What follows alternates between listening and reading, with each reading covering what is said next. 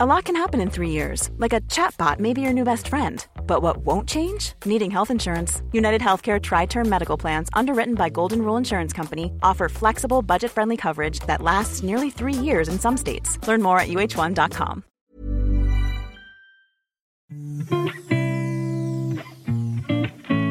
Desde 1955 circulan por el mundo trabajos fotográficos que sí destacan por sus técnicas o captar momentos históricos, pero también por ser un golpe de realidad, situaciones íntimas o colectivas que provocan a la reflexión.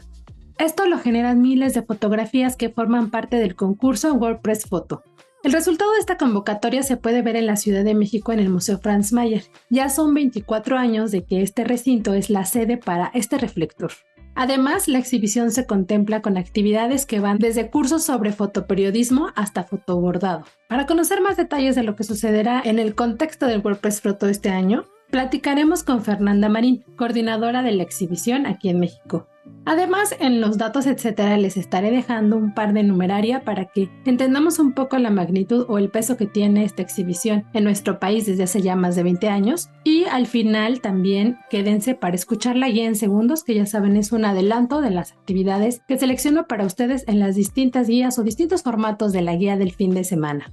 Les recuerdo mi nombre, yo soy Ariana Bustos Nava, también conocida como la señorita, etcétera, y los invito a quedarse para descubrir más sobre este universo de imágenes que podemos ver en el museo que se ubica en el centro histórico.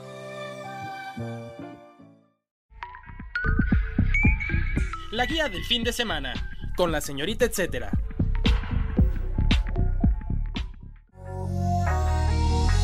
Damos la bienvenida a Fernanda Marín, coordinadora de la exhibición WordPress Photo en el Museo Franz Mayer.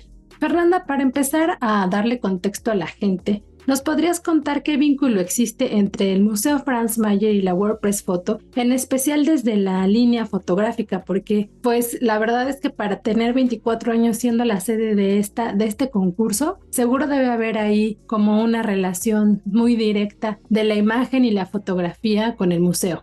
El vínculo que existe entre la fotografía y nuestro museo viene desde nuestro fundador, Franz Mayer, quien fue un hombre de finanzas alemán que se estableció en México en las primeras décadas del siglo XX y que aquí hizo, su vida, su fortuna, eh, sus colecciones que luego legó al pueblo de México. Además, él era fotógrafo aficionado, él tenía sus propios equipos, sus cámaras y se dedicaba a tomar fotos. Todo eso lo tenemos lo conservamos todavía.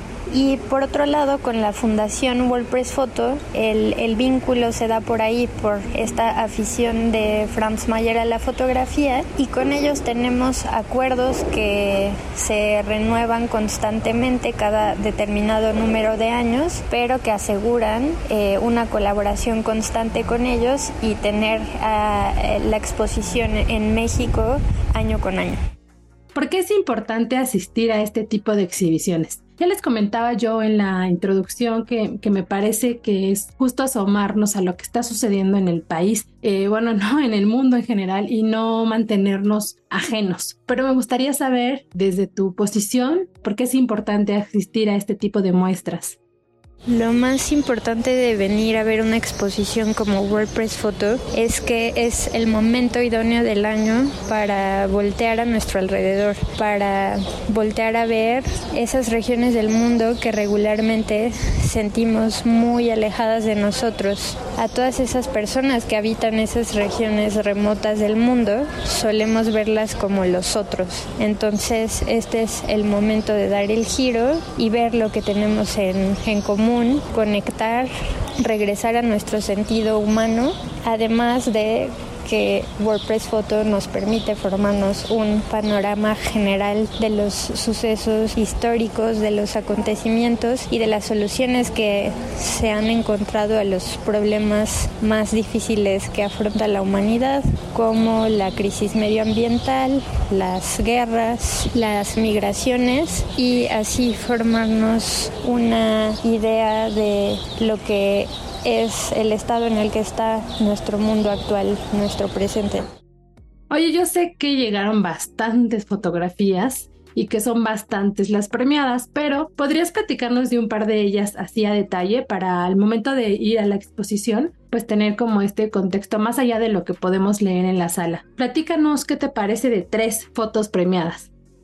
Este año estamos exhibiendo 120 fotografías, por lo que se vuelve difícil escoger solo tres, pero Hablaré, por ejemplo, de la fotografía del año, que es a la que se le da más peso y el premio de este año se lo llevó Evgeny Maloletka, fotógrafo ucraniano que se ha dedicado a registrar lo que está ocurriendo con la invasión rusa de Ucrania y el premio se lo llevó por una fotografía donde se ve el cuerpo herido de muerte, la, la, mujer fallecería poco después, es una mujer embarazada que falleció en un bombardeo muy fuerte que se hizo directo a un hospital de maternidad en el puerto de Mariupol, que es esta ciudad estratégica en Ucrania. Esta foto es una evidencia de un crimen de guerra. Se utilizó después para negociar la salida de ucranianos de esa zona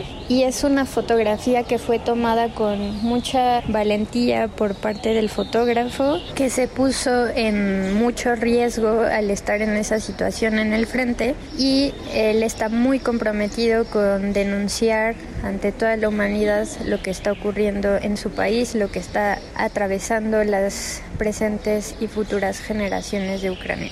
La siguiente fotografía que quisiera destacar es una imagen que nos regaló Lian Allwatch periodista sudafricana que está mostrando un fenómeno que ocurre en África subsahariana. Esta foto en concreto fue tomada en Ghana y es esta situación en la, en la que están las mujeres que muestran síntomas de, de demencia y de Alzheimer eh, y que no son comprendidas, es decir, su enfermedad no, no es entendida ni atendida por la sociedad y por las políticas públicas y se concentran estas mujeres en los campamentos de brujas, asociándolas con supersticiones y con brujería, y ahí es donde permanecen el resto de sus días. Esta foto eh, está capturando un momento en el que la mujer que retrata está, tiene la mirada un poco perdida y a su alrededor el mundo está como en movimiento. Es decir, está, este, existe este contraste entre lo que está ocurriendo en su mente y lo que pasa en su exterior. Y creo que es una foto muy bella que está haciendo conciencia sobre la salud mental en África y que además se hizo con mucho cuidado porque la fotógrafa eh, ha tenido familiares, su abuela tuvo Alzheimer y sabe de primera mano lo que implica tener una enfermedad de este tipo. Ya por último, creo que una foto que es imperdible, en realidad es un conjunto de fotos de Christopher Rogel, que es el mexicano ganador de WordPress Photo este año por la región de Norte y Centroamérica ganó con un proyecto a largo plazo que se llama Hermoso Veneno y que nos está dejando ver lo que ocurre en Villaguerrero, Estado de México, donde la comunidad se dedica sobre todo al cultivo de flores, a la floricultura y se ha normalizado en esta comunidad el uso de fertilizantes y de químicos que son tóxicos para la salud y que desafortunadamente en nuestro país no están regulados. También es por eso que se dio a la tarea de documentarlo que está sucediendo y de hacérnoslo notar a todos los mexicanos. Y la exposición a estas toxinas ha traído como consecuencia que muchas veces los hijos y los nietos de estas familias nazcan con hidrocefalia o con otras enfermedades y malformaciones. Eh, lo que ocurre en Villaguerrero es que estos químicos ya están en el aire que respiran porque los hogares de las familias están junto a los invernaderos, pero lejos de estar en contra de esta industria de la floricultura y de la venta de flores que mantiene a tantas familias, lo que quiere Christopher Rogel es hacer conciencia entre los consumidores de las circunstancias en que se está produciendo, hacer conciencia también en las autoridades de la necesidad de regular las toxinas en los fertilizantes y de atender los problemas de salud, además de también invitarnos a pensar qué exigimos cuando exigimos flores perfectas. Etcétera. El Museo Franz Mayer ha sido sede de esta muestra internacional desde hace 24 años. La convocatoria logró reunir más de 60.000 fotografías y trabajo de formato abierto realizados por 3.752 fotógrafos de 127 países. Los ganadores del concurso WordPress Photo 2023, incluyendo las menciones honoríficas, son 30 fotógrafos de 23 países. La edición de este año del WordPress Photo está integrada por 120 imágenes agrupadas en ganadores regionales y ganadores globales.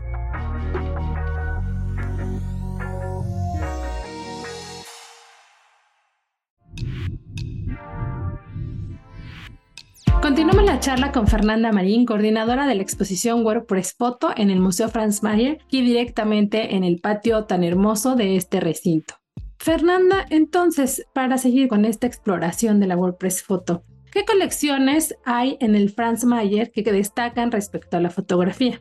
En las colecciones del Museo Franz Mayer tenemos todo el legado que nos dejó él como fotógrafo amateur. Tenemos fotos de sus viajes por México, de su actividad como montañista, sus retratos también. Y por otro lado tenemos fotografías que él compró y coleccionó de artistas como Hugo Bremen, quien fue un fotógrafo alemán que estuvo establecido en México y que documentó, dejó registro sobre la Revolución Mexicana y en concreto dos puntuales, la tragedia de Tacubaya y la de escena trágica. Eh, estos materiales no se exhiben muy a menudo, es decir, no están en nuestro recorrido permanente por lo delicado que son a la luz, es decir, por cuestiones de conservación en general, pero el año pasado tuvimos una gran exposición dedicada a Franz Mayer, fotógrafo. ¿Habrá actividades especiales en este contexto? Digo, ya eh, adelantamos, pero que tú nos cuentes algunas. De todas maneras, estaré muy pendiente de las actividades que van en paralelo con la exhibición para recordarles por acá también y no se pierda ninguna, como la clase magistral que seguro nos mencionas, Fernanda. WordPress Photo 2023 estará acompañada de un amplio programa de conferencias, empezando con una conferencia magistral por Christopher Rogel Blanquet, el ganador mexicano, quien compartirá sus reflexiones sobre la historia detrás de Hermoso Veneno. Esto se llevará a cabo el 15 de julio de 2023, que es el día del aniversario 37 del museo, a las 13 horas en el auditorio. Además habrá mesas redondas con expertos en fotografía talleres, cursos, visitas especiales fuera del horario regular del museo. El dato, etc. El museo se ubica en Hidalgo 45, en Centro Histórico de la Ciudad de México. La WordPress Photo estará disponible hasta el 8 de octubre en el recinto. El acceso tiene un costo de 85 pesos, pero hay descuento para estudiantes, profesores y personas con credencial DINAPAM. Además, los martes la entrada es gratuita. Ese es un gran tip, por si quieren ir el martes. El Franz Mayer hable de martes a domingo, de martes a viernes de 10 de la mañana a las 5 de la tarde y el sábado y domingo de las 11 de la mañana a las 6 de la tarde. Para más detalles pueden visitarlos en redes sociales, los encuentran como Museo Franz Mayer, todo pegadito, ahí los encuentran en Facebook, Twitter e Instagram.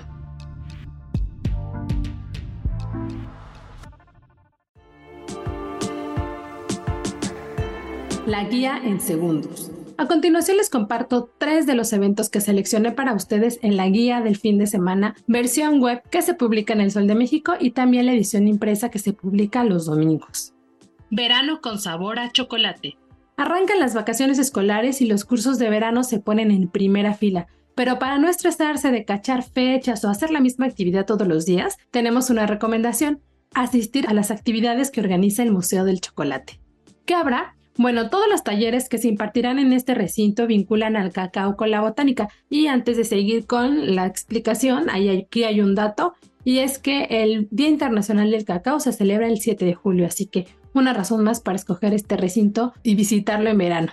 Y bueno, Les decía, los talleres hay gratuitos y con costo, no tan caros, para que igual se animen de pronto eh, según si van acompañados o van muchos o van pocos, pero ustedes decidan a cuál quieren participar, si los gratuitos o los que tienen costo. Son de una sesión y solo es necesario asistir al museo en horario, fecha y listo. Ya les dicen, vengo a mi actividad y no hay problema de que si no escribieron antes solo muy pendientes de las fechas. Acá les comento un par de actividades de las que habrán en mucho y las fechas. Por ejemplo, del 3 al 16 de julio estará una actividad que se llama Creando tu ilustración botánica viva, otra de collages de formas naturales y otra de arte con naturaleza. Del 3 de julio al 27 de agosto podrán participar en chocolate en metate o estampa tu cacao en una tote bag, que la tote bag es básicamente una bolsa de, de tela y pues ahí van a estampar ustedes su cacao. Del 17 de julio al 6 de agosto se realizará mi primer herbario y naturaleza muerta. Estos son algunos de los talleres que pueden encontrar del 3 de julio al 27 de agosto de las 11 de la mañana a las 2 de la tarde en el Museo Mucho, también conocido como Mucho Chocolate, que se ubica en Milán 45 en la Colonia Juárez. Para más detalles, les sugiero que revisen en redes sociales cualquier ajuste en la programación. Los encuentran como Chocolate Mucho, así pegadito, Chocolate Mucho.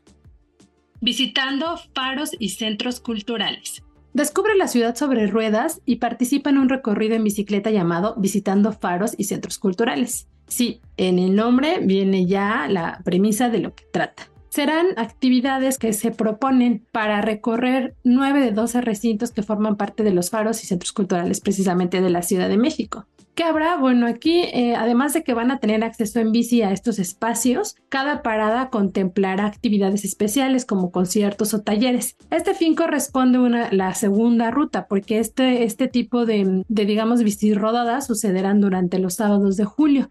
Y la segunda es este sábado 8 de julio. Partirá del faro Mecatlán y terminará en el faro Tláhuac. Van a visitar tres recintos. ¿Cuándo y dónde? Esto sucederá el 8 de julio de las 11 de la mañana a las 2 de la tarde. Les repito, arranca del faro Mecatlán, que se ubica en Bolívar Poniente sin número en San Jerónimo, en Milpalta. Si quieren saber las siguientes rutas o las rutas que habrá en el mes, pueden visitar Facebook. Los encuentran como Faros y CC. Esta la verdad es que es una buena actividad de esparcimiento para que aprovechen de visitar algunos espacios que tal vez de alguna otra manera si no es en bici no irían tan fácilmente en un solo día. Entonces me parece una opción ideal para andar sobre ruedas. Danza, lenguajes del flamenco. Si en tu tiempo libre buscas algo más rítmico o que tenga o te mantenga en movimiento, la sugerencia es asistir a la función Kelar, lenguajes del sentimiento flamenco.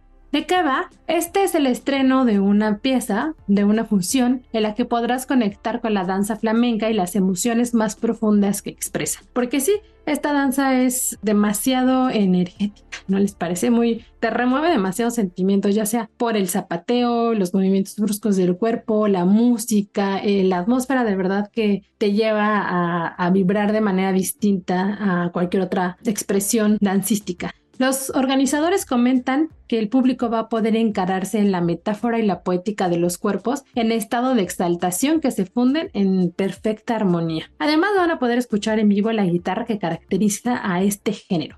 ¿Cuándo y dónde? Esta función será el 9 de julio a las 20 horas en el Teatro de la Danza Guillermina Bravo en el Centro Cultural del Bosque. Si quieren saber más detalles sobre lo que sucederá en este teatro, pueden visitarlos o pueden consultar detalles en Instagram. Los encuentran como Danza Imba.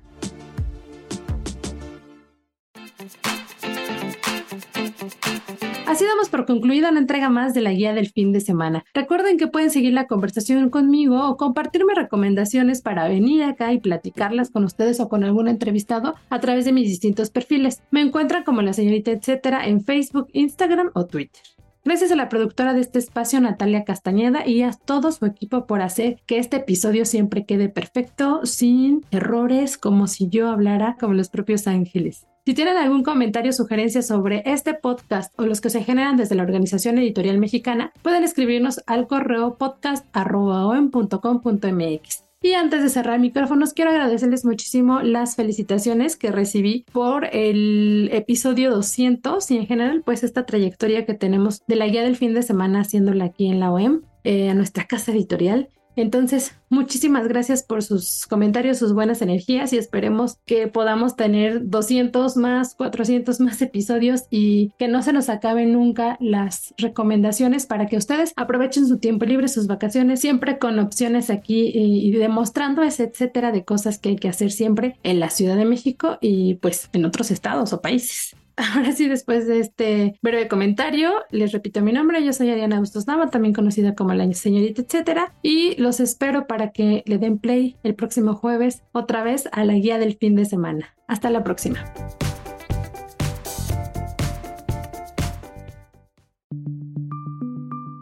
Esta es una producción de la Organización Editorial Mexicana.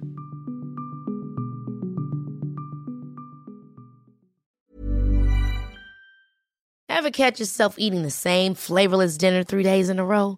Dreaming of something better? Well, HelloFresh is your guilt-free dream come true, baby. It's me, Kiki Palmer. Let's wake up those taste buds with hot, juicy pecan-crusted chicken or garlic butter shrimp scampi. Mm.